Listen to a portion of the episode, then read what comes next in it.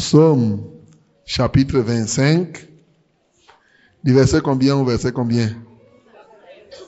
Ah, donc vous connaissez déjà. Non. 12 à 13, lisez alors. Quel est l'homme qui craint l'Éternel?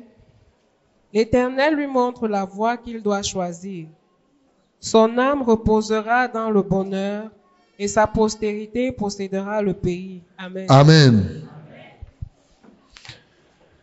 Quel est l'homme qui craint l'Éternel? L'Éternel lui montre la voie qu'il doit choisir. Son âme reposera dans le bonheur et sa postérité possédera le pays. Seigneur, nous venons auprès de toi encore ce matin pour vivre les réalités de cette parole. Car tu ne parles pas en vain. Tu dis des choses qui sont vraies et nous voulons les vivre encore ce matin et nous voulons les vivre pour toujours. Seigneur, prends contrôle de nos vies, prends contrôle de nos cœurs et affranchis-nous de tout péché au nom de Jésus-Christ. Amen. Quel est l'homme qui craint l'Éternel? L'Éternel lui montre la voie qu'il doit suivre. Et son âme repose dans le bonheur et sa postérité possédera le pays. Nous avons trois promesses que Dieu nous fait ici. La première, Dieu nous promet que lui, il est prêt à nous montrer la voie que nous devons suivre. La deuxième, il dit que notre âme doit reposer sur le bonheur. Et la troisième, ça concerne nos enfants. Nos enfants devront posséder le pays, le pays. Voilà trois choses importantes que le Seigneur nous donne ce matin et que plusieurs recherchent encore. Il est bon que nous puissions nous attarder, non pas sur ces choses, mais surtout sur la condition qu'il faut remplir pour pouvoir obtenir ces choses. Car nous vivons dans un siècle, effectivement, où beaucoup de personnes cherchent à connaître quel est le chemin qu'ils doivent suivre. Ils se posent des questions. Quelqu'un va te dire, il y a tellement des églises aujourd'hui que je ne sais même pas dans quelle église je dois aller. Il y a tellement de gens qui sont serviteurs de Dieu. Je vais alors partir où? D'autres se disent, mais comment je peux faire pour être heureux sur cette terre? Pour vivre dans le bonheur. Faut-il entrer dans une secte? Qu'est-ce que je dois faire? Et plus important encore, les gens s'interrogent, qu'est-ce que je dois laisser à mes enfants? Comment faire pour qu'après moi, ces mes enfants soient des enfants qui soient aussi heureux? C'est des questions qui sont actuelles, mais pour lesquelles la Bible donne aussi des réponses claires et des réponses de tous les temps. Gloire à Jésus. Peut-être tu es ici, tu te poses une telle question. Le Seigneur veut t'adresser quelque chose ce matin. Peut-être tu es ici, tu gémis au fond de toi. Tu veux être heureux ou heureuse. Tu veux être, tu veux qu'à la fin de tes jours sur la terre, tu te rassures que tes enfants, tu les as laissés dans la paix et dans la joie. Peut-être que tu es aussi aussi où tu cherches quelle est la voie que tu dois suivre. Oui, c'est d'autant plus important que le choix d'un chemin n'est pas toujours facile. Le choix d'un chemin est l'une des choses les plus difficiles de la vie. Mais souvent, les gens prennent ça à la légère. Car effectivement, si tu perds le chemin, tu vas perdre le but que tu dois atteindre. Si tu vas aller à Douala et que tu prennes la route qui part à l'est, tu as de fortes chances de ne jamais arriver à Douala. Il faut prendre le chemin qui t'amène au but pour pouvoir atteindre le but. Dès que tu rates le chemin, c'est terminé pour toi. C'est difficile. Jusqu'à ce que tu te rendes compte que le chemin là est mauvais, que tu décides de changer afin de retrouver le chemin qu'il te faut. C'est vrai. Il y en a parmi nous qui cherchent le chemin même pour s'enrichir. Aujourd'hui, il y en a qui sont comme ça. Comment faire pour que je sois riche? L'autre, comment faire pour que je réussisse à tel concours? Comment faire pour trouver un mari? Pour trouver une femme? Comment faire pour arriver à atteindre le ciel? Quelqu'un se dit comme ça. Il y en a même lorsqu'ils ont choisi des chemins, ils ne savent même pas si le chemin là est bon, si le chemin là est mauvais. Alléluia.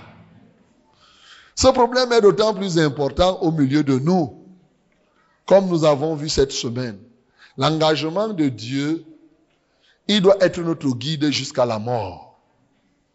Pourvu que tu laisses que Dieu te guide. C'est ce que nous avons lu. Alléluia. Dans le 48, 15. Oui, il dit que l'éternel, comme je vous ai dit, lorsque tu enlèves à Dieu la fonction de te guider, c'est que tu dis qu'il n'est plus ton Dieu. Parce que Dieu est Dieu pour nous montrer le chemin que nous devons suivre.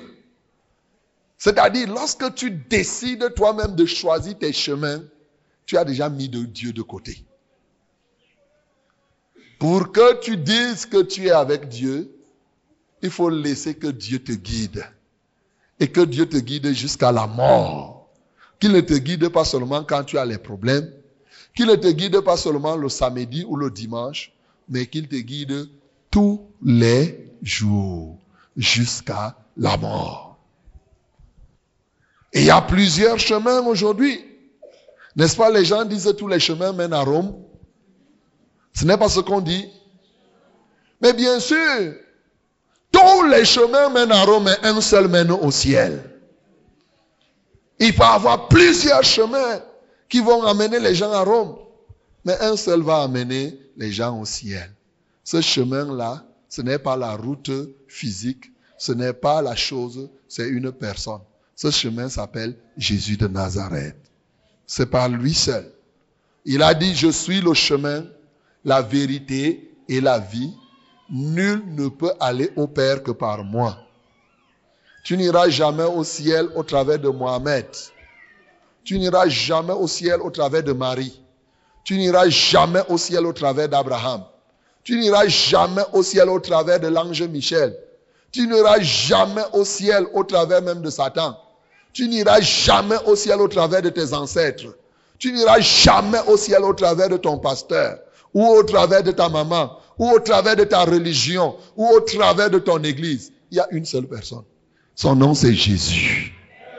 Si tu rates le chemin qui s'appelle Jésus, tu es sûr de ne jamais arriver au ciel. Si tu n'étais pas sûr avant, je te dis donc que si quelqu'un veut rater l'entrée au ciel, qu'il refuse Jésus. Tu es certain que tu n'iras pas au, au ciel. C'est une certitude que si tu rates tu refuses Jésus, tout droit, tu vas aller quelque part, mais ce n'est pas au ciel. Alléluia. Oui, tu vas aller au ciel uniquement par, par Jésus. Quel est l'homme qui craint l'éternel? L'éternel lui montre la voie qu'il doit suivre. Répétons. Quel est l'homme qui craint l'éternel? L'éternel lui montre la voie qu'il doit choisir. Répétons.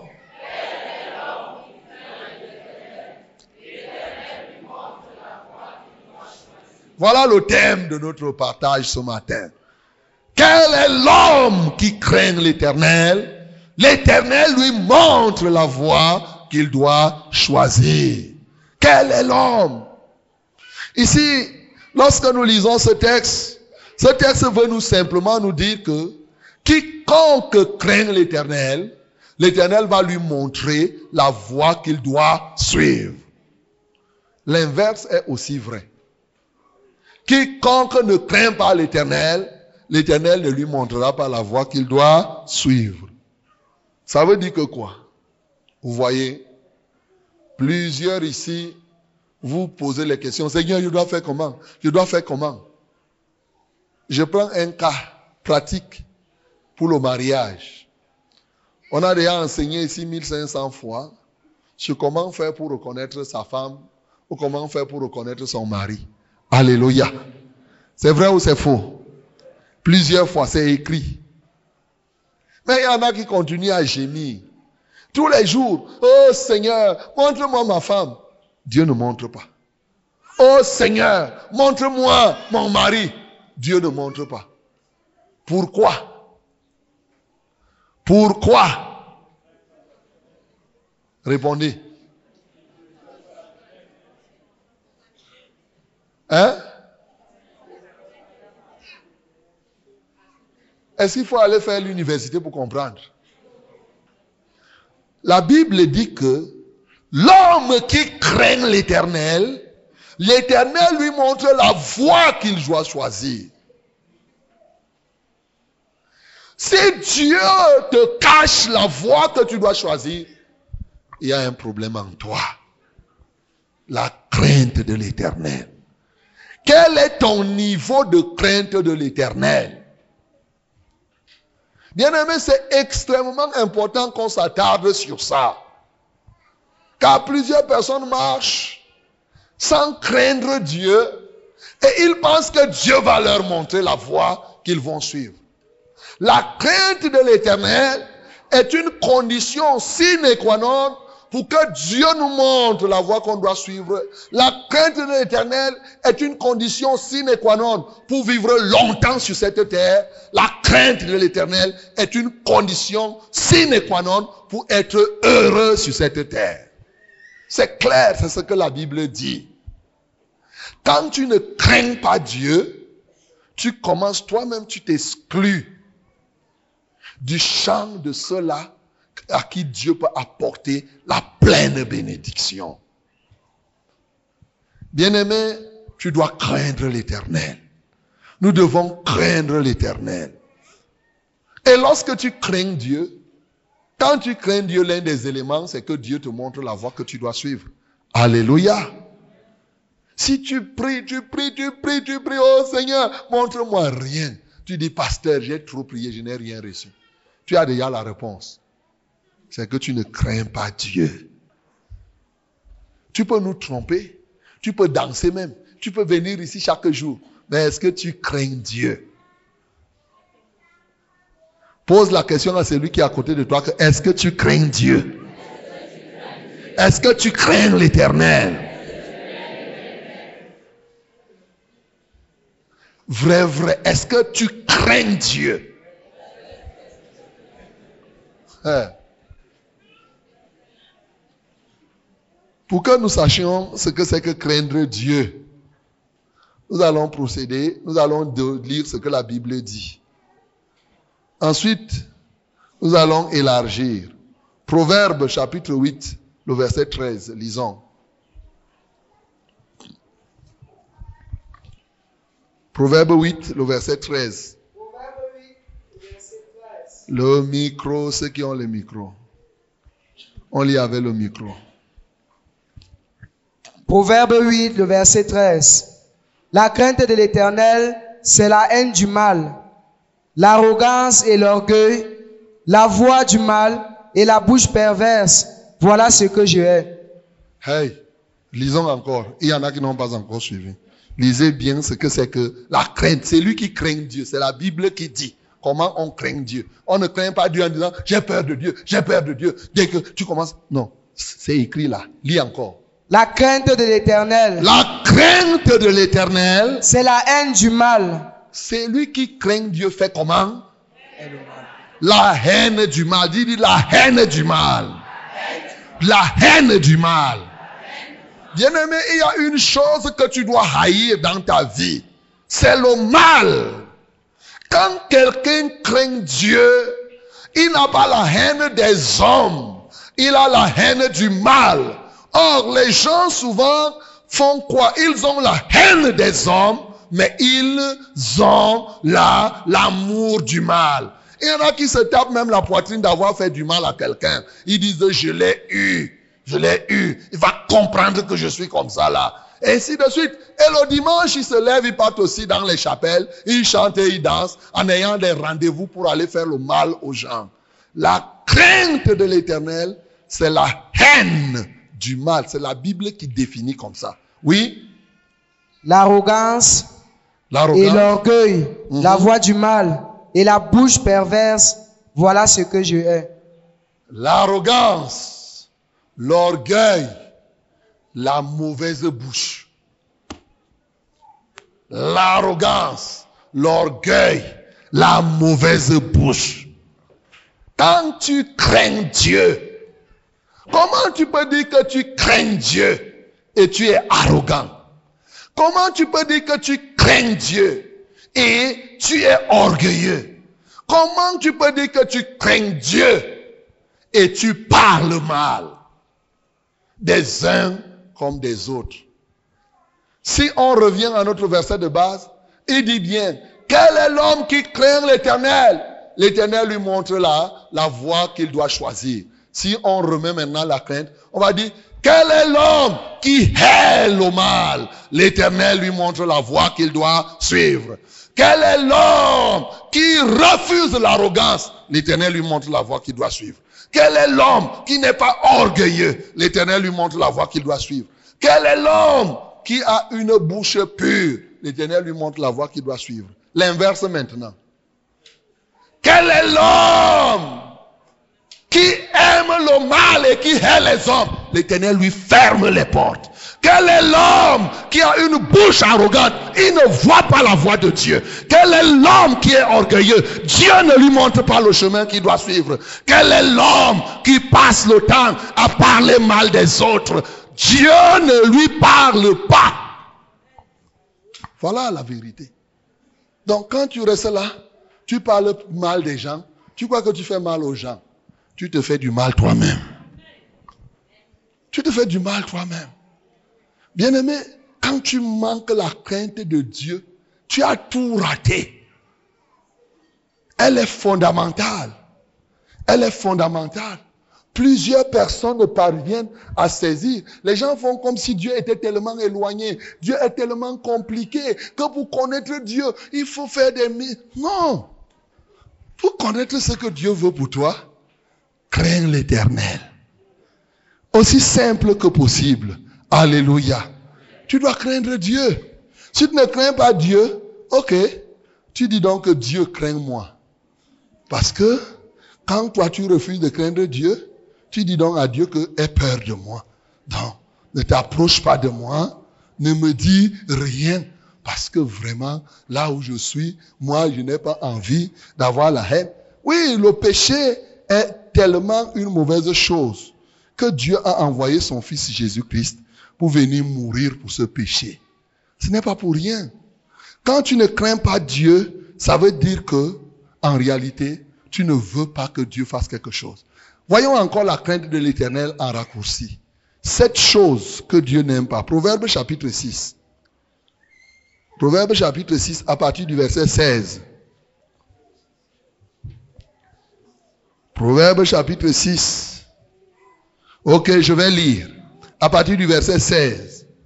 Il y a six choses que hait l'éternel et même sept qu'il a en horreur. Écoutez bien. Il y a six choses que hait l'éternel et même sept que l'éternel ne supporte pas. Il y a des choses que Dieu ne supporte pas. Alléluia. Donc celui qui craint Dieu doit connaître effectivement que voici les choses que Dieu n'aime pas supporter. Alors lisons ces choses-là, ce n'est pas compliqué. Les yeux hautains. Donc ça touche les yeux. Les yeux hautains, c'est quoi? C'est les regards qui... Quelqu'un qui est hautain, c'est celui qui méprise les autres. Alléluia. Nous vivons dans une société où les gens méprisent les autres. Quand tu vois là, ils te regardent comme si tu n'étais rien. Ou toi-même, tu regardes les autres comme s'ils étaient rien. Sache que quand tu fais ça, c'est une chose que Dieu ne veut pas supporter. Les gens méprisent tellement les hommes au point de mépriser Dieu lui-même. Et la Bible me dit, dans 1 Samuel 2, 30, clair, que je méprise ceux qui me méprisent. J'honore celui qui m'honore. Donc toi qui méprises Dieu, toi qui méprises les hommes, Dieu a créé ces hommes. Peut-être, je ne sais pas. Souvent quand quelqu'un, à cause de la petite richesse qu'il peut avoir, ou de la voiture, de la caracasse de la voiture qu'il a, il pense qu'il a déjà atteint un truc même. Vous savez, les voitures, c'est des cercueils roulants. Un truc même qui risque de te tuer si tu ne fais pas attention. Tu te vantes même avec un cercueil. Alléluia. Je sais qu'aujourd'hui, quand les gens font les deuils, il y a les gens qui font le cercueil, qui disent, enterré mon papa avec un cercueil. Et les gens sortent, ils ne font que dire que le cercueil a été aquarium. Un cercueil. Et ils se vantent avec. Comme si, quand quelqu'un va, eh, le cadavre a été beau dans, ton, dans son cercueil. Hein. Regardez les commentaires. Vraiment.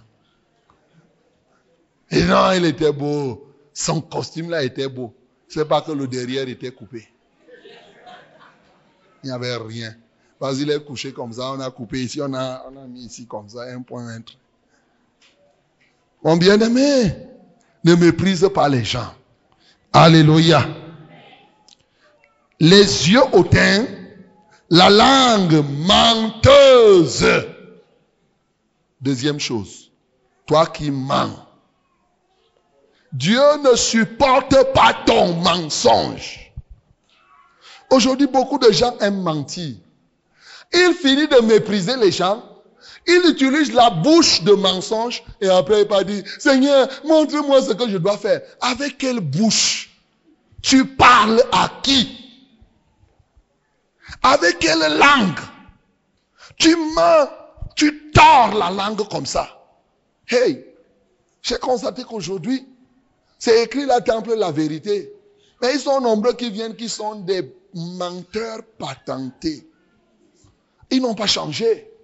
Bien-aimé, lorsque tu viens ici, sache qu'ici, tu es là pour qu'on t'apprenne à dire la, la vérité. Ici, c'est pour que tu dises la vérité. Il n'y a pas de mensonge qui doit sortir de ta, de ta bouche. Même si on doit te couper la tête, tu dois dire la, la vérité. Il y a trop de mensonges aujourd'hui. Les gens n'ont même pas honte pour mentir. Un ministre ment. Un chef de, un sous-préfet, n'importe qui. Quand ça l'arrange, il ment. Quand ça ne l'arrange pas, il dit ce qu'il pense. Nous ne devons pas être comme ça parce que la langue menteuse fait partie des choses que Dieu hait, que Dieu ne supporte pas. Celui qui craint l'éternel ne ment pas. Alléluia. Il doit dire la vérité. Tu finis de mentir, tu vas dire, oh Seigneur, eh, je t'en supplie, eh, vraiment, révèle-moi quelle est la femme que je dois épouser. Oh, avec la bouche de mensonge. Dans Ésaïe chapitre 1, il dit que quand vous multipliez vos paroles, je me détourne de vous. Quand vous élevez mains vers moi, je ferme mes oreilles. Parce que vous avez des mains pleines de sang, pleines de péché. Bien-aimé, tu ne peux pas vivre dans le péché et dire que tu vas aller demander au Seigneur de te montrer, et c'est Dieu. Le diable peut te montrer un chemin. Hein. Oui, ne croyez pas qu'il n'y a que Dieu qui montre le chemin. Donc, la langue menteuse, les mains qui répandent le sang innocent, Dieu n'aime pas ça. Les gens qui tuent les innocents. Les gens qui tuent les innocents. C'est-à-dire, tuer un innocent, c'est aussi accuser un innocent. Alléluia. c'est se fâcher de quelqu'un qui ne t'a rien fait. Quand tu te fâches, parce que la Bible dit que celui qui se fâche contre son frère est un meurtrier. C'est ce que la Bible dit. Donc Dieu n'aime pas les gens. Tu te vois là, tu gardes rancune à quelqu'un. Tu ne sais même pas pourquoi. Et te voilà. Tu veux que Dieu t'écoute. Tu veux que Dieu te montre le chemin qu'il doit suivre. Non, mon bien-aimé, toi-même tu fermes, plusieurs personnes ont fermé. Dieu ne va pas écouter ta prière quand tu vis comme ça. Non. Faut être là pour tuer les innocents. Tu tues quelqu'un.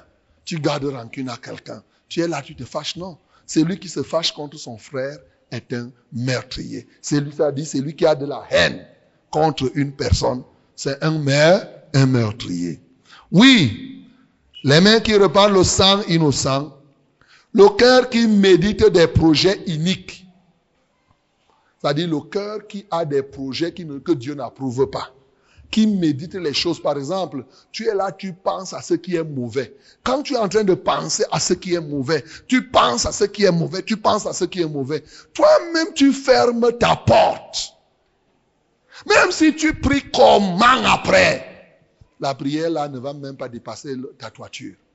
Ça va rester là pour t'amener peut-être la sueur, mais pas plus que la sueur. C'est tout. Ceux qui méditent des projets uniques, c'est ceux qui méditent des projets qui sont contraires à la volonté de Dieu. Si Dieu veut que tu ailles à gauche, toi tu vas à droite, c'est un projet inique. Dieu n'aime pas ça. Le cœur qui médite les projets iniques. Les pieds qui se hâtent de courir au mal. Tu prends les pieds là. Tu t'envoies à boire de nuit avec ces pieds. Tu quittes avec tes pieds là. Tu pars chez le marabout avec. Après, le dimanche, tu pars t'asseoir encore tu fermes toi-même ta voix. Alléluia. Tes pieds qui courent. Tu t'imagines quelqu'un qui prend ses pieds pour aller faire la médisance? Il y a des gens qui payent le taxi pour aller raconter les choses aux autres. Et quand tu reviens, hé Dieu, montre-moi telle chose. Mon bien-aimé, tu vas dire que tu ne prends pas les pieds, tu prends le téléphone, c'est la même chose. C'est juste un raccourci. C'est juste un, ra, un raccourci. Tu prends les pieds pour aller vers le mal. C'est les choses que Dieu est. Et quand tu as la crainte de l'éternel, bien-aimé, tu, veux que Dieu te montre. Il faut haïr ces choses-là. Le faux témoin qui dit des mensonges. Le faux témoin. Souvent, les gens rendent des faux témoignages. Tu te lèves, tu vas dire à quelqu'un que, oh, vraiment, hein, ou bien quelqu'un qui te dit, tu viens, tu dis, tu connais quelque chose. Je ne sais pas. Hein. Je ne sais pas. Tu es en train de mentir. Alléluia. Dans Lévitique 5, il dit que lorsque tu es témoin et que tu dis que tu ne sais pas, tu te charges de la faute de celui qui a péché. C'est ce que la Bible dit. Donc quand toi tu es là, hein, non, tu fais comme si tu n'as pas vu alors que tu as vu. Tu fais semblant. Ceux qui font semblant, Dieu ne va pas leur montrer la voie qu'ils doivent suivre. Leur âme ne va pas reposer dans le bonheur. Et bien entendu, leurs enfants, malheureusement, ne vont pas posséder la la postérité. Tu as été un faux témoin souvent. Ou bien des gens qui partent témoigner ce qui n'est pas vrai. On t'appelle, tu tournes la langue en quatre. Parce que tu veux soutenir quelqu'un. Je rappelle que même si c'est ton frère ici, il ne faut pas aller mentir en sa faveur. Je reprends. Même si c'est ton frère, en Christ, vous vivez même jour. Il faut toujours dire là. Ne va pas dire que non. Hein, comme c'est mon frère, il faut quand même que je le supporte. C'est de la traîtrise. C'est les traîtres qui font comme ça. Tu trahis qui? Tu trahis Jésus. Les faux témoins ont peur de trahir quelqu'un. Je rappelle que trahir, ça signifie ne pas respecter la confiance qu'on t'a faite. C'est ça qu'on appelle tra trahir. Dieu te fait confiance pour que si tu vois quelqu'un dans le mal et que tu dois rendre témoignage, que tu rendes témoignage de tout ton cœur. Il n'y a pas de raison que tu arrives parce que même si c'est ton frère, un problème entre ton frère et un païen, si c'est ton frère qui a tort, il faut lui dire qu'il a tort. Ne viens pas dire, il y a des gens là qui sont prêts à supporter leurs enfants, même si l'enfant a tort. Ils veulent toujours trouver une circonstance atténuante. Dieu te ferme la porte parce qu'il te connaît. Et toi-même, tu es en train de fermer la porte à tes enfants en faisant comme ça. Tu es là. Oh non, même s'il fait. Hein, pourquoi ne pas faire ceci? Ils sont, Il y en a même qui sont forts. Si c'est l'enfant de l'autre, il va taper, poum, poum, rapidement. Mais si c'est son enfant, il commence à regarder, non, laisse, laisse, hein, il va changer. Dieu te connaît. Et quand tu es comme ça, sache que tu es en train de fermer la porte pour que Dieu ne t'écoute pas. Et en plus, c'est lui qui excite les querelles entre les frères. Voilà les sept choses que Dieu n'aime pas. Il hait. Si tu es quelqu'un qui aime cogner les têtes des autres, sache que Dieu ne va rien te montrer. Tu vas vivre dans la confusion. Tu vas prier, prier, prier, prier, rien. Oh Seigneur, révèle-moi, tes songes seront flous. Tu vas rêver, tu ne retiens rien. Et quand tu retiens, tu retiens le contraire de ce que tu dois retenir. Tu le rêve, tu vas être en train de rêver. Oh, tu vas, tu, tu dis comme le rêve, tu coupes un instant. Ça saute, tu pars là-bas. Et après, quand tu veux retenir, tu te réveilles. Tu es un exciteur des querelles. Même si tu es quelqu'un qui aime les querelles dans le foyer. Dans le foyer. Il y a des gens qui sont forts. Il dit, moi, je n'excite pas les querelles ailleurs. Ce n'est que dans ma maison. Même dans ta maison. Quand tu aimes faire les querelles, il y a des gens qui excitent les querelles, même à la maison. Tu ne veux pas la querelle, mais il commence la querelle. Ou elle commence la querelle. Dès que tu poses une question, la réponse seulement, c'est comme une réponse comme le fer. Hey, le fer qu'on a chauffé. Si tu es un querelleur, les querelleurs là, la Bible dit que c'est des gens qui n'ont pas la crainte de de l'éternel. Alléluia. Donc au total, quand on prend les sept choses-là, quelqu'un qui ne comprend pas va croire que ces choses-là, ça veut dire qu'il a listé, c'est fini. Non, ici, ça voulait dire simplement quelque chose. Ça voulait dire que quand tu crains l'éternel, Dieu a touché un certain nombre de choses. Les yeux, les mains, le cœur, les pieds. Et, bien entendu, il a touché les yeux, les mains, le cœur, les pieds. Ces éléments qui sont très forts. Il a encore touché quoi? La bouche, la langue. Cinq éléments sur lesquels tu dois veiller pour que Dieu t'aide quand tu es dans le besoin. En réalité, par tes yeux, tu pêches. Par ta langue, tu pêches. Par tes pieds, tu pêches. Par tes mains, tu pêches. Et par le cœur, alors, c'est grave. Lorsque tu es comme cela, lorsque tu vis dans le péché, comment veux-tu que Dieu t'exauce? Alléluia. Le péché sur toutes ses formes. Bien-aimé, si tu veux, la Bible nous dit dans Jean 9, à partir du verset 31, Dieu n'exauce pas les, les pécheurs. C'est ça, non? Dieu n'exauce pas les pécheurs. Dans Proverbe chapitre 28, au verset 9, à partir du verset 9, il dit que quand tu ne fais pas la volonté de Dieu, ta prière même est une abomination aux yeux de Dieu. Bien-aimé, c'est très important. Comme je parle d'abomination là, j'ai vu des bien-aimés qui sont ici avec les pantalons alors qu'ils sont les femmes. Peut-être que vous le faites sans savoir. Alléluia. Comme ma bien-aimée là, elle, elle est venue aujourd'hui. C'est sûr quand tu as porté le pantalon, tu ne sais pas que c'est une abomination. J'ai vu d'autres là. J'en ai vu, j'en ai compté plusieurs. Hey! Je ne peux pas passer sans dire ce que la Bible dit à propos. Vous savez, il est difficile de prêcher un autre message que ce que Dieu nous montre. C'est très important. Deutéronome 22, le verset 5. Deutéronome 22. Une femme ne portera point un habillement d'homme. Une femme ne portera pas un habillement d'homme. Et un homme ne mettra point des vêtements de femme. Et un homme ne mettra point les vêtements de femme. Car quiconque fait ces choses est en abomination à l'Éternel ton Dieu. Car quiconque fait ces choses est comment? En abomination. Ah bien aimé, tu es venu aujourd'hui, tu ne savais pas. Mais comme tu vas venir la semaine, quand tu vas rentrer, donne les pantalons là à quelqu'un d'autre.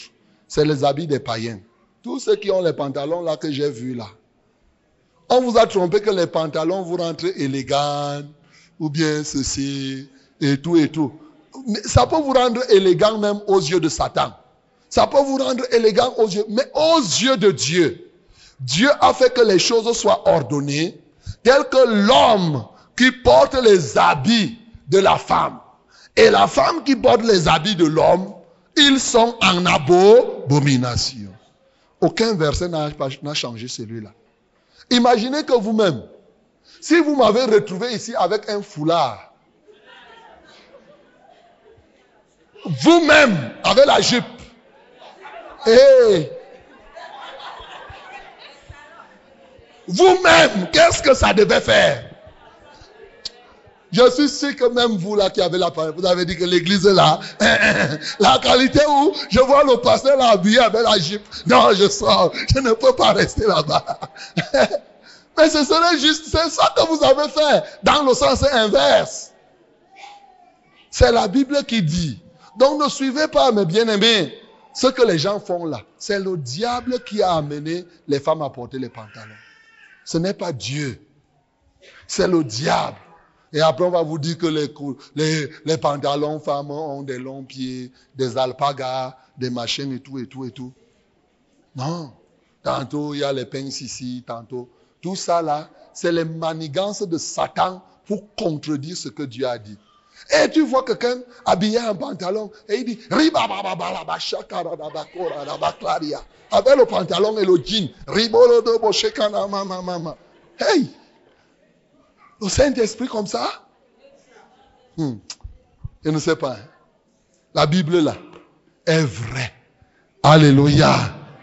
Quand tu veux que Dieu t'écoute, une femme qui craint l'éternel ne peut pas faire le contraire de ce que la Bible dit. Un homme qui craint l'éternel ne peut pas faire le contraire de ce que la Bible dit. Il est question, quand tu veux que Dieu te montre la voie que tu dois suivre, la voie que tu dois suivre, c'est la voie où on t'apprend à craindre Dieu. Quand tu entres dans une église, tu trouves une église où on ne t'apprend pas à craindre Dieu. Prends tes pieds, sors. Une église est là pour vous apprendre à vivre une vie de de sainteté. Et c'est à votre avantage. Parce que quand tu mènes une vie de sainteté, alors Dieu te montre la voie. Dieu te fait reposer dans le bonheur et il bénit ta postérité après toi. Gloire à Jésus. Dans une église où on ne t'apprend pas la crainte de Dieu, on ne t'apprend pas à vivre dans la sainteté, on t'amène, on te laisse faire n'importe quoi, on maudit tes enfants après toi. Mais tu ne t'en rends pas compte. Tu ne t'en rends pas compte. On te dit que non, laissez tout ça. Hein, ça c'est quoi hein? Laissez-nous. Est-ce que ça, ça sert à quoi? Non. alors, si ça ne sert à rien, donc Dieu est fou pour mettre ça dans sa parole. L'homme semble devenir plus intelligent que Dieu. Non. La Bible dit ne sois pas sage à tes propres yeux. Reconnais l'éternel dans toutes tes voies et il aplanira tes, tes sentiers. Ce sera la santé pour ton corps et un rafraîchissement pour tes, pour tes os. C'est ce que la Bible dit. Reconnais-le dans toutes tes voies. Donc, ne commence pas à faire que Dieu dit comme ça, tu commences à dire que non, à notre époque, à notre époque vraiment. Je connais même des femmes qui n'ont pour habit que les pantalons. Et s'il a d'autres habits, surtout ces habits de sortie, c'est les pantalons. Dès que tu te donnes au Seigneur Jésus, les habits là, si tu veux, tu vends aux païens. Mais quand tu t'es donné au Seigneur, tu t'habilles comme une servante de l'éternel. Je n'ai pas dit qu'on ne vient pas à l'église en pantalon. Ce n'est pas ce que j'ai dit. Est-ce que j'ai dit que c'est à l'église seulement qu'on ne vient pas en pantalon? Est-ce que c'est ce que la Bible dit? Non. L'homme qui met les habits de la femme et la femme qui met les habits de l'homme Les deux sont en abomination. C'est-à-dire que tu te positionnes là où Dieu ne veut pas t'écouter. C'est un exemple. Il y a plein de mauvaises choses. Quand on parle du mensonge, on vous a déjà dit que le mensonge est la mère des péchés ici sur la terre. C'est le mensonge. Quand quelqu'un doit commettre l'adultère, il commence par préparer le mensonge, ce qu'il va dire à sa femme à la maison. C'est pas le mensonge. Satan met dans son cœur. Satan est le père du mensonge. Gloire à Jésus. Donc quand Dieu dit que il est la langue menteuse, ça veut dire que le péché en général, quand quelqu'un est dans le péché, toi-même tu fermes la porte pour que Dieu ne t'écoute pas. Mais lorsque tu sors du péché, et c'est pourquoi Jésus-Christ est venu. Jésus-Christ n'est pas venu pour autre chose. On ne le dira jamais assez. Avant Jésus, les gens trouvaient les emplois. Au temps de Noé, les gens se mariaient. Les gens faisaient tout ça. Mais personne. Qui pouvait délivrer l'humanité du péché? Personne. Aucun ange n'a pu le faire. Il n'y a que Jésus seul. C'est lui qui est venu pour nous apporter une vie de victoire.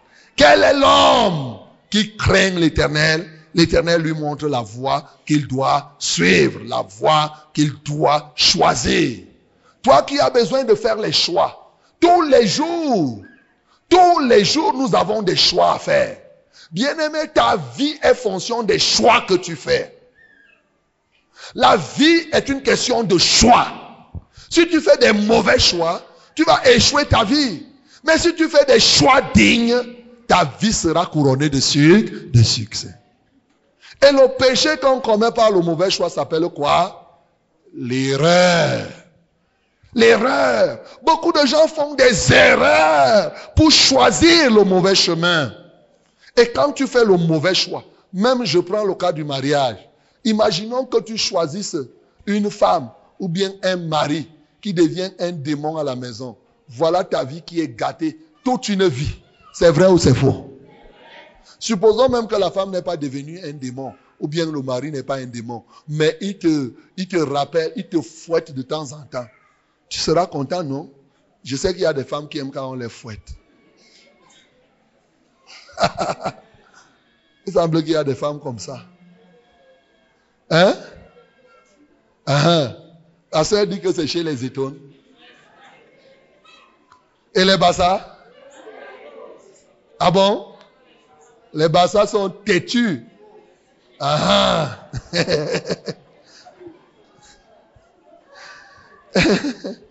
Donc, ce n'est pas une affaire d'être étonne, d'être bassa ou banane. C'est une affaire de conversion. Alléluia. La femme qui est inconvertie, qu'elle soit bassa, qu'elle soit je ne sais de quelle tribu, une femme est convertie est comme une mule, c'est-à-dire que dure comme l'âne. Mais celle qui est convertie, qu'elle soit bassa, qu'elle soit étonne, qu'elle soit ewondo ou banen, elle va recevoir l'enseignement de Christ, elle va mettre cela en pratique. Gloire à Jésus. Donc, ce n'est pas une affaire de tribu, c'est une affaire de quelqu'un. C'est le péché qui fait tout ça. Tant que le péché vit dans la vie de quelqu'un, la personne va être arrogante, la personne va être quelqu'un qui est dur, dur et. C'est le péché, la chair est encore dans la vie de cette personne. Le jour où le vieil homme disparaît, la personne devient quasiment une personne simple. Quel est l'homme qui craint l'éternel? L'éternel lui montre la voie qu'il doit choisir. Bien-aimé, tu dois comprendre une réalité. Illustrons même ce que nous venons de dire par le cas de quelqu'un. David. Le psaume 25 a été écrit par David. David n'a pas dit ça au hasard. David a vécu et ce psaume est un témoignage d'une réalité et des réalités qu'il a parcourues pendant sa vie. Donc nous allons prendre un cas de David dans le livre de Samuel. Dans le livre de 1 Samuel, 1 Samuel, chapitre 23. 1 Samuel, 1 Samuel chapitre 23. Mhm. Commence à lire au début. Voyons cette histoire attentivement. Nous allons voir comment le témoignage de David, comment il a vécu. 1 Samuel chapitre 23. On vint dire à David, voici les Philistins ont attaqué Keïla. et il pille les airs. David consulta l'Éternel en disant, Irai-je et battrai ces Philistins? Et l'Éternel lui répondit, Va, tu battras les Philistins et tu, les, et tu délivreras Mais les gens de David lui dirent, Voici, nous ne sommes pas sans crainte, ici même en Juda.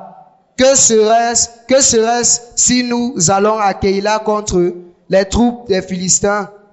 David consulta encore l'Éternel, et l'Éternel lui répondit, Lève-toi, descends à Keïla, car je livre les Philistins entre tes mains. David alla donc avec ses gens à Keïla, et il, et il se battit contre les Philistins. Il emmena leur bétail et leur, et leur fit éprouver une grande défaite. Ainsi, David délivra les habitants de Keïla. Lorsque Abiatar, fils d'Achimélec, s'enfuit vers David à Keïla, il descendit ayant en main l'épaule. Saül fut informé de l'arrivée de David à Keïla. Et il dit, Dieu le livre entre mes mains, car il est venu s'enfermer dans une ville qui a des portes et des barres. Et Saül convoqua tout le peuple à la guerre, afin de descendre à Keïla et d'assiéger David et ses gens. David ayant eu connaissance du mauvais dessein que Saül projetait contre lui, dit au sacrificateur Abiatar, apporte l'épaule. Et David dit, Éternel Dieu d'Israël, ton serviteur apprend que Saül veut venir à Keïla pour détruire la ville, la ville à laquelle, la ville à cause de moi. Les habitants de Keïla me livreront-ils entre ses mains? Saül descendra-t-il comme ton serviteur l'a appris? L'Éternel, Dieu d'Israël, daigne le révéler à ton serviteur. Et l'Éternel répondit, il descendra. David dit encore, les habitants de Keïla me livreront-ils, moi et mes gens, entre les mains de Saül? Et l'Éternel répondit, ils te livreront. Alors David se leva avec ses gens, au nombre d'environ 600 hommes. Ils sortirent de Keïla et s'en allèrent où ils purent. Saül, informé que David s'était sauvé de Keïla, suspendit sa marche. David demeura dans le désert. David demeura au désert dans les lieux forts et il resta sur la montagne du désert de Zip. Saül le cherchait toujours, mais Dieu ne le, ne le livra pas entre ses mains. Amen. Voilà une illustration de ce que je dis. Un homme que nous connaissons dans la Bible. Parmi les choses qui faisaient que Dieu dise de David qu'il était l'homme selon son cœur. Les gens se posent plusieurs questions. Mais voici une chose qui faisait que Dieu soit content de David. Écoute très bien. Il y avait un territoire qui appartenait à Judas. Judas, ce territoire s'appelait Keïla. Et maintenant, les Philistins ont décidé d'arracher le territoire. Et ils ont décidé d'annexer les populations de Keïla. Et David maintenant, qui était pratiquement dans la fuite, puisqu'il était poursuivi par Saül, se retrouve à Keïla et se rend compte que les Philistins sont en train d'envahir ce territoire. Qu'est-ce qu'il va faire? Ce qu'il va faire face à l'ennemi, il sait qu'il doit combattre. Mais la question, faut-il aller à la guerre? Sans poser la question à Dieu La Bible dit, David consulta l'Éternel. Alléluia. Quel est l'homme qui craint l'Éternel? David connaissait que comme il craint l'Éternel, Dieu ne peut pas ne pas lui dire ce qu'il faut faire face à ses ennemis. C'est comme ça qu'il a consulté Dieu. Est-ce que je dois aller en guerre contre les Philistins? Est-ce que je vais gagner? L'Éternel a répondu, oui, tu iras. Quand David vient maintenant, il dit à ses troupes que nous devons aller en guerre. Là-dedans, les gens disent que, hum, attention, si on part à la guerre là et que vraiment ça ne marche pas, on va faire comment? David dit, ok, comme vous êtes en train de dire, la Bible dit, David consulta encore. C'était toi, tu aurais pu dire que j'ai consulté. Ou bien, hein, si vous ne voulez pas, peut-être que vous avez raison. Non. Il a encore cherché l'éternel. Il a consulté l'éternel. Et l'éternel a répondu que non, va.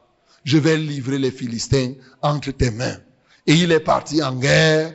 Et finalement, il a pu libérer les gens de Keïla des mains des Philistins. Gloire à Jésus. Voyez-vous, qu'est-ce qui devait se passer si David partait en guerre sans consulter l'Éternel? Sans consulter, sans chercher la voix de Dieu, sans compter le chemin de Dieu, plusieurs personnes échouent. Bien-aimé, tu peux être ce matin, ce territoire de Judas, c'est-à-dire cette propriété de Dieu, mais envahie par les Philistins. Ces Philistins qui sont les forces de l'adversaire. La question est la suivante. Qu'est-ce qu'il faut faire pour que tu sois délivré? Il y a des moments où les gens engagent des batailles, mais sans consulter l'Éternel. Il sait seulement que s'il a vu l'ennemi, il doit commencer à combattre. C'est pour cela que plusieurs même échouent dans les combats. Alléluia. Plusieurs échouent dans les combats parce qu'ils engagent un combat sans compter sur Dieu, sans s'appuyer sur quelque chose, ou bien ils s'appuient sur eux-mêmes. David, en consultant Dieu ici, il avait quelque chose dans son cœur. Il savait qu'il craint l'éternel. Quand quelqu'un craint Dieu, Consulter Dieu n'est pas un problème pour lui. Alléluia. Quand tu vois quelqu'un qui n'aime pas consulter Dieu, c'est les gens qui fuient Dieu. Les gens fuient Dieu sous prétexte qu'ils ont la foi. Ils fuient. Ils ne peuvent pas poser la question à Dieu. Il veut que sa chair prévale. Il dit, oh, si je m'en vais poser la question à Dieu, s'il refuse alors, je vais faire comment? Il a déjà pris sa décision. Il ne veut même pas connaître Regardez les prières que les gens font le matin. Ils ne consultent pas Dieu. Ils informent Dieu et ils disent à Dieu, soutiens-moi là où je vais partir. Je ne te demande pas si je dois partir. Je te dis de te mettre en route pour m'aider. Voilà les prières que les gens font chaque matin. Oh Seigneur, je vais aller ici, accompagne-moi. Je vais partir comme ça, accompagne-moi. Fais que je fasse comme ça. Combien de personnes le matin disent, Seigneur, j'ai l'intention d'aller comme ça. Est-ce que tu es d'accord que j'y aille? Peut-être diras-tu pour celui qui travaille que tu avais prié, Dieu t'a donné le travail, tu dois partir. Mais les autres choses que tu fais. Combien de personnes disent que Seigneur, me voici, je m'en vais au marché. Veux-tu que j'aille même à quel marché aujourd'hui? Tu sais seulement que tu dois acheter au marché, du huitième. Tu dois aller là-bas. C'est là-bas où on, vend les porcs moins chers. Tu dois aller à tel marché. C'est tout. Tu n'as même pas besoin de demander. Mais tu ne sais pas si ton voisin a un porc là. Et que tu veux acheter, tu dis, Seigneur, dois-je même manger le porc aujourd'hui? Il te dit, oui, mange. Où est-ce que je l'achèterai? Mais ton voisin a le porc. Alors que toi, tu avais déjà prévu partir au marché huitième, où on pouvait te voler ton argent en route. Alléluia.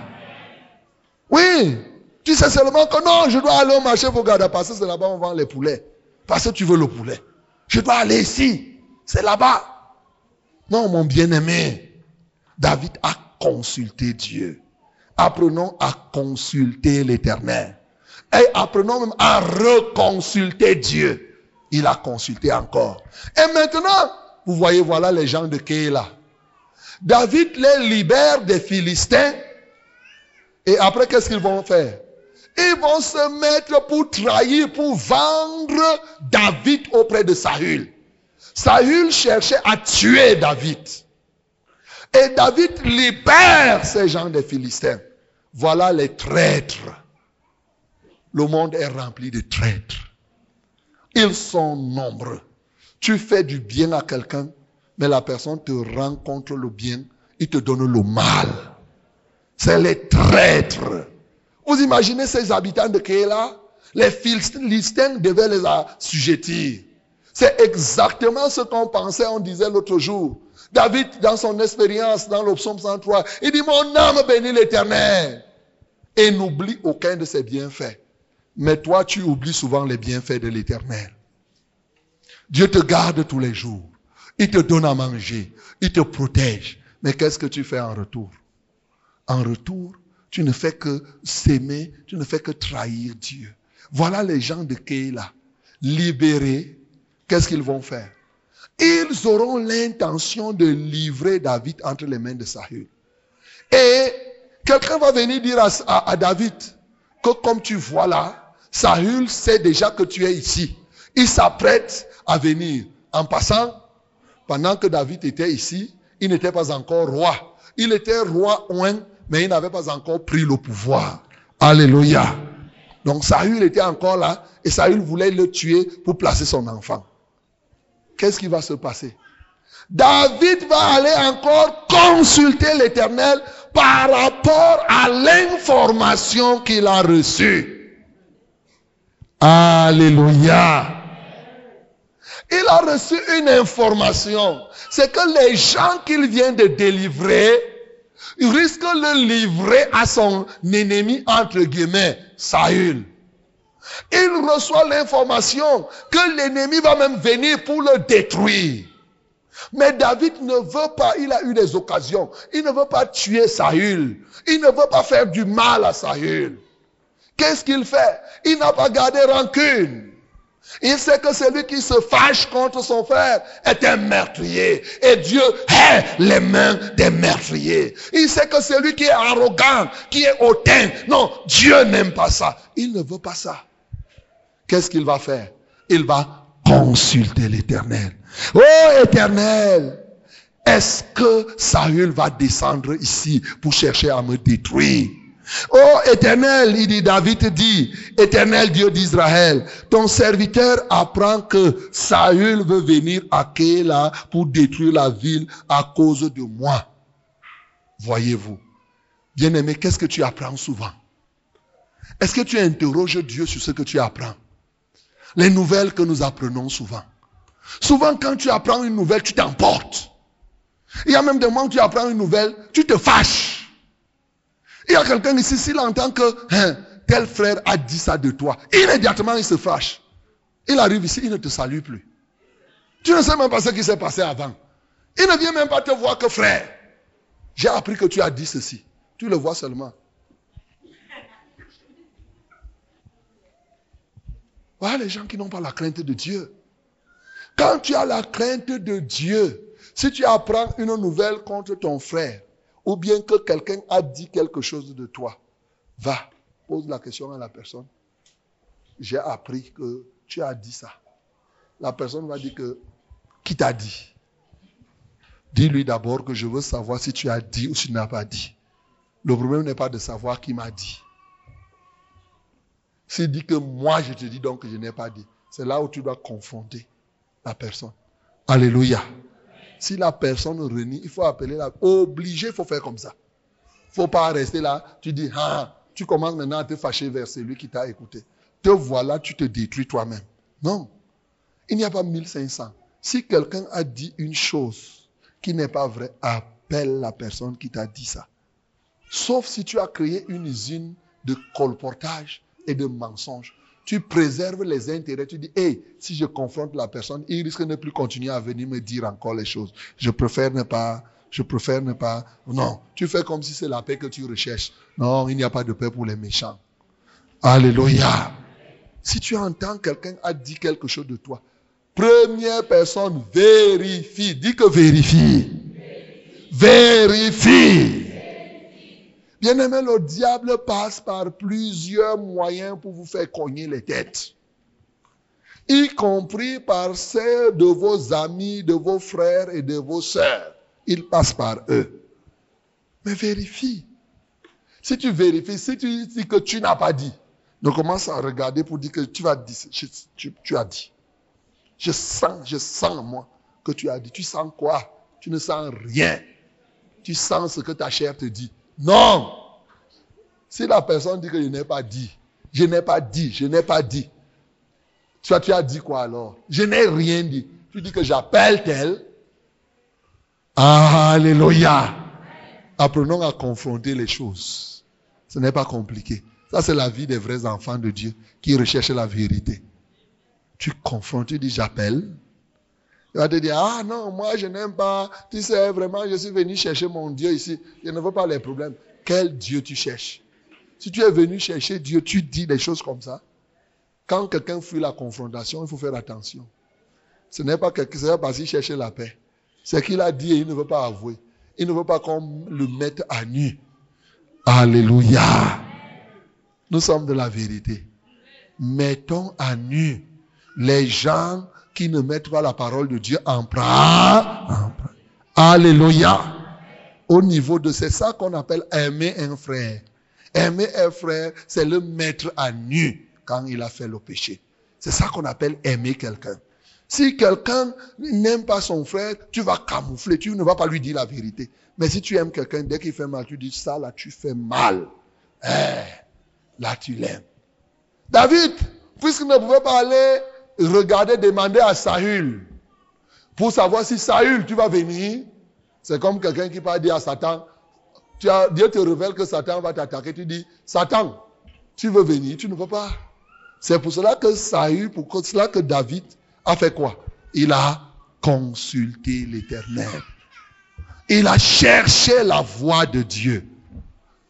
Il craignait Dieu. Il a encore interrogé Dieu. Seigneur, est-ce que Saül va venir? Dieu lui a dit, oui, il va venir. Il va plus loin. Est-ce que les habitants de Keïla que je viens de délivrer là vont me livrer à cet homme? Il dit, oui, il connaissait les cœurs de ces hommes-là. David n'est pas parti demander, oh, vraiment, il a compris. Il a interrogé Dieu. Plusieurs personnes ont perdu parce qu'ils n'ont pas interrogé Dieu. Vous savez, l'une des méthodes de Satan pour vous faire flétrir le genou, il y a des moments où on peut te monter une histoire. Tu crois que c'est à l'église qu'on est en train de faire ça? Alors que c'est Satan qui a monté tout le coup. Et c'est pourquoi tu vas voir quelques-uns rétrograder. Il va dire non, si c'est comme ça, hein, moi je ne vais plus venir. Satan aura eu cette personne. Apprenons à consulter Dieu. Qu'est-ce qui fait que tu ne consultes pas Dieu? C'est parce que réellement tu ne crains pas Dieu. Tu n'as pas la nausée du péché. Tu n'as pas la haine du péché. Quand tu te regardes toi-même, et à cause du manque de la haine du péché, tu consultes Dieu, Dieu ne te répond pas.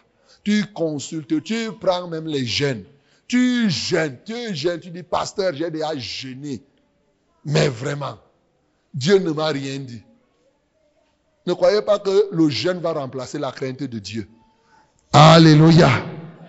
Hey, ne crois pas que le jeûne va remplacer la crainte de Dieu. Dis à celui qui est à côté de toi que ne crois pas que le jeûne remplace la crainte de Dieu.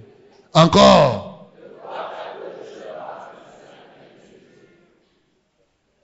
Bien-aimé, ne crois pas que tu vas aimer le mal et après tu pars jeûner. Ne fais pas comme les musulmans qui en longueur d'année font le mal et ils partent dire qu'ils confessent le jour du ramadan. Faut pas faire comme ça. Tu restes là, tu fais le mal, le mal, le mal et tu penses que quand tu vas jeûner, ça va partir. Le jeûne est effectivement comme les soucis dans l'alcool. Quand les gens boivent l'alcool, ils croient qu'ils vont noyer leurs soucis mais ils oublient que les soucis en savent nager. Alléluia. Quand tu bois, les soucis nagent dans l'alcool. Les soucis savent que l'alcool va disparaître. Au fur et à mesure que l'alcool disparaît, les soucis descendent. Les soucis descendent. Et ils partent s'asseoir paisiblement. C'est pourquoi quand le vin finit, tu as plus de soucis que tu n'en avais avant. Alléluia. C'est ça la réalité. C'est comme ça le jeûne. Quand quelqu'un ne craint pas Dieu, il finit le jeûne de 40 jours. Les problèmes disent, me voici. Me voici, je suis encore là. Tu as jeûné, j'ai nagé, j'étais là. Je ne faisais qu'attendre, tu as fini maintenant. Je vais m'asseoir. Le jeûne ne remplace pas la crainte de Dieu. La haine du péché la crainte de Dieu précède le jeûne. Alléluia. En réalité, quand tu veux que le jeûne réussisse, commence à craindre Dieu. Commence à avoir la crainte de Dieu. Oui, mon bien-aimé, la crainte de l'éternel est le commencement de la sagesse, nous le disons toujours. Où commence la sagesse? Ça veut dire que quoi? Par où on commence pour être sage? Hein? Oui. Ah, comment, quand tu, c'est lui qui dit qu'il veut commencer à avoir la sagesse qui vient de Dieu. Il commence à avoir la nausée du péché. C'est par là que ça commence. Or, il y a des gens qui ne veulent pas commencer au commencement, ils veulent commencer au milieu. Ils sautent l'étape de la crainte de Dieu, ils se retrouvent au milieu. Il n'y a rien. Tu t'embrouilles, tu montes, tu descends. Il n'y a pas de raccourci chez Dieu. Tu vas recommencer jusqu'au jour où tu recommences au commencement. C'est là où Dieu va faire quelque chose dans ta vie. Alléluia.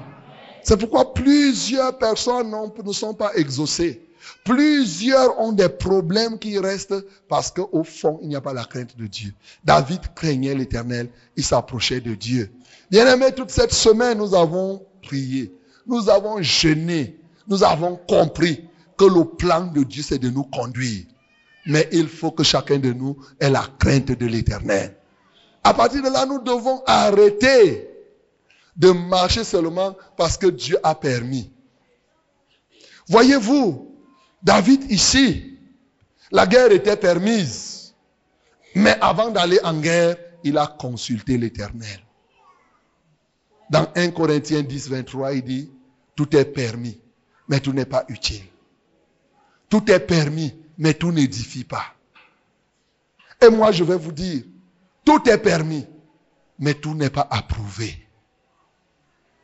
Et la Bible dit dans Proverbe 16, le verset 7, quand Dieu approuve les voies d'un homme, quand Dieu approuve, nous devons faire approuver nos voies par Dieu lorsque nous comptons sur Dieu. On ne doit pas seulement informer Dieu. On ne doit pas lui dire que je vais aller au village. Pasteur, prie pour moi, j'irai au village. Tu as demandé à Dieu. Pasteur, je vais voyager. Je veux que tu pries pour moi. Toi qui as suivi ça, quand tu vas venir me voir, je vais dire, tu as demandé à Dieu. Il dit, ah, il dit, bon, va, je ne prie pas pour toi. Ne dis pas que je suis méchant. Me voilà, je t'avertis. Ne dis pas que je suis méchant. Parce que nous devons mettre la parole de Dieu en, en pratique. Qu'est-ce qui te dérange? Pourquoi veux-tu faire tes choses toi seul et tu veux seulement que Dieu te protège? Dieu te protège. Dieu doit te protéger pour aller faire le vol, par exemple. Pour aller faire la jonglerie. Non, mon bien-aimé. Quand tu dis que tu es dans la foi, Alléluia, ceux qui sont dans la foi font approuver. J'ai dit que approuver, dis que approuver. Ne dis pas que c'est permis, non. Un enfant de Dieu ne fonctionne plus sur la volonté permissive de Dieu. Non. Dieu permet beaucoup de choses. C'est en cela qu'il y a la liberté. Un enfant de Dieu ne fonctionne pas seulement selon la volonté permissive il fonctionne selon la volonté permissive, la volonté parfaite, la volonté agréable de Dieu. Jésus qui est notre modèle. Quelqu'un a chanté ici, Jésus-Christ est notre sagesse. On a lu dans 1 Corinthiens 1, le verset 30. Dieu a fait de Jésus pour nous sagesse. Est-ce que tu comprends même ce que ça signifie? Ça dit Jésus est notre modèle. Lui-même, il est la sagesse et c'est lui qui nous donne la sagesse. Jésus, dans Jean 8, 29, il dit qu'il fait tout ce qui est agréable au Père. Donc, mon bien-aimé, ce qui te préoccupe, ce n'est pas que vraiment je dois faire. La question que tu dois toujours te poser pour éviter, c'est que face à une question, si Jésus était ici, qu'est-ce qu'il aurait fait? Alléluia. Apprends à te poser cette question. Quand tu reçois une nouvelle du village, ne t'affole pas. Oh, la maman est malade. Tu dis, oh, il faut que j'aille au village. Non. Si Jésus était ici, qu'est-ce qu'il aurait fait? Alléluia. Voilà une question de sagesse. Et la réponse va venir. Si tu as la parole de Dieu dans ton cœur, un verset va venir. Pour te dire que va ou ne va pas. Gloire à Jésus. Parce que Jésus ne partait pas partout. On peut t'annoncer une nouvelle. Tu peux même être face à un malade. Si Jésus était ici, qu'est-ce qu'il aurait fait? C'est la question. C'est pourquoi tu dois connaître la parole de Dieu. Le Saint-Esprit va te dire, il aurait fait ça. Le Saint-Esprit va te rappeler. Il Quand vous apprenez la parole par cœur, dès que quelqu'un dit, le verset vient, tu sais que, ok, ainsi de suite, ainsi de suite. Dès que quelqu'un te pose la question, tu sais que c'est écrit comme ça. Parce que tu as pris le temps de remplir ton cœur de versets. Si Jésus était ici, qu'est-ce qu'il aurait fait? En quoi ce que je vais faire contribue au développement du royaume de Dieu? En quoi ce que je vais faire contribue à la destruction du camp de Satan? Voilà les questions de sagesse que tu peux te poser. Tu verras qu'avec ça, Dieu te répondra et te montrera le chemin que tu dois suivre. Si Jésus est ici, qu'est-ce qu'il aurait fait? Ce n'est pas seulement parce que c'est permis. C'est permis de voyager. Mais est-ce qu'il faut voyager toujours? Non. C'est permis de s'habiller. Mais est-ce qu'il faut s'habiller n'importe comment? Non. Quand tu portes un habit, il faut que ce soit utile. Il faut que ce soit édifiant.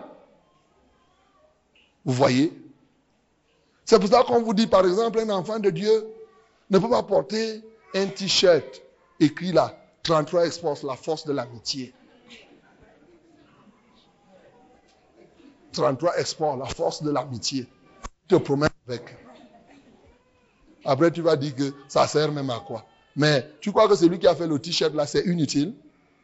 Il a fait ça pour rien Ça ne sert pas Ça sert à quoi alors? Mais alors, pour que les gens fassent quoi? Donc quand toi tu pas 33 sports, la force de l'amitié, tu es en train de dire que quoi? Buvez les 33, buvez les 33, buvez les 33, buvez les 33. Un enfant de Dieu qui fait la promotion. Vous voyez? Oh, c'est un t-shirt. C'est un t-shirt qui n'est même pas décollecté. C'est un t-shirt normal. Sauf que ce qui est écrit est contraire à ce que la Bible dit. En ce temps-là, tu ne peux pas porter un habit comme ça.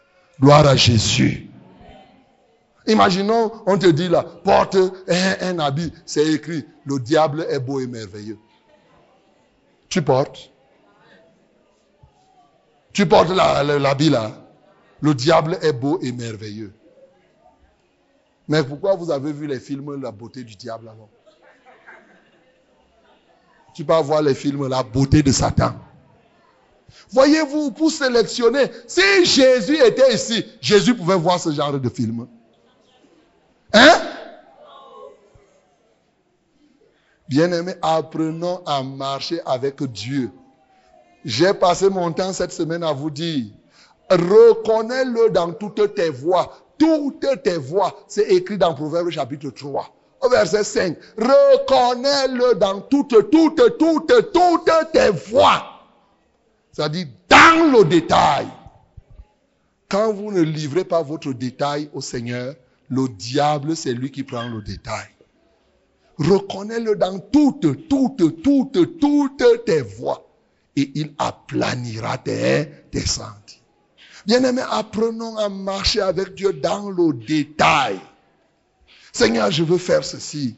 Seigneur, je te soumets cette affaire. Seigneur, ce n'est pas seulement les grandes décisions. Ce n'est pas seulement les décisions générales. Seigneur, je m'en vais au bureau aujourd'hui. Je te remets chaque parafeur qui passera. Telle chose je pourrais faire comme ça. Seigneur, je supplie que ce soit comme ça. Seigneur, je vais rencontrer telle personne. Dans le détail. Dis que dans le détail.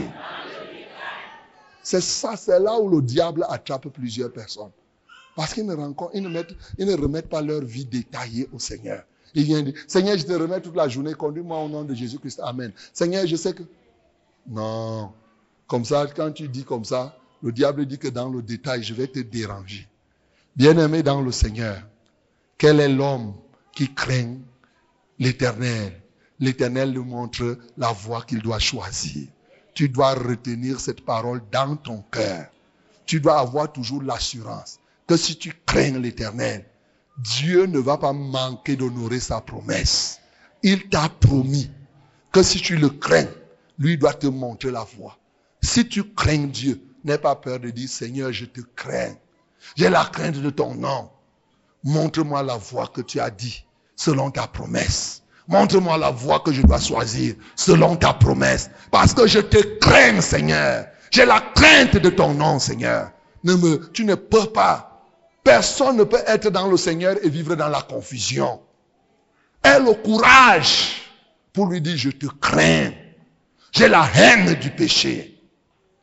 J'ai la nausée, Seigneur, du péché. Tu ne peux pas me garder dans la confusion. Montre-moi le chemin que je dois suivre. Montre-moi, montre-moi, Seigneur. Montre-moi le chemin que je dois suivre. Oui, c'est très important que chacun de nous ait la crainte de l'éternel. Gloire à Jésus. Que chacun ait profondément la crainte de l'éternel. Le Seigneur est là pour te montrer véritablement ce chemin, mon bien-aimé. N'aie pas peur de t'approcher du Seigneur.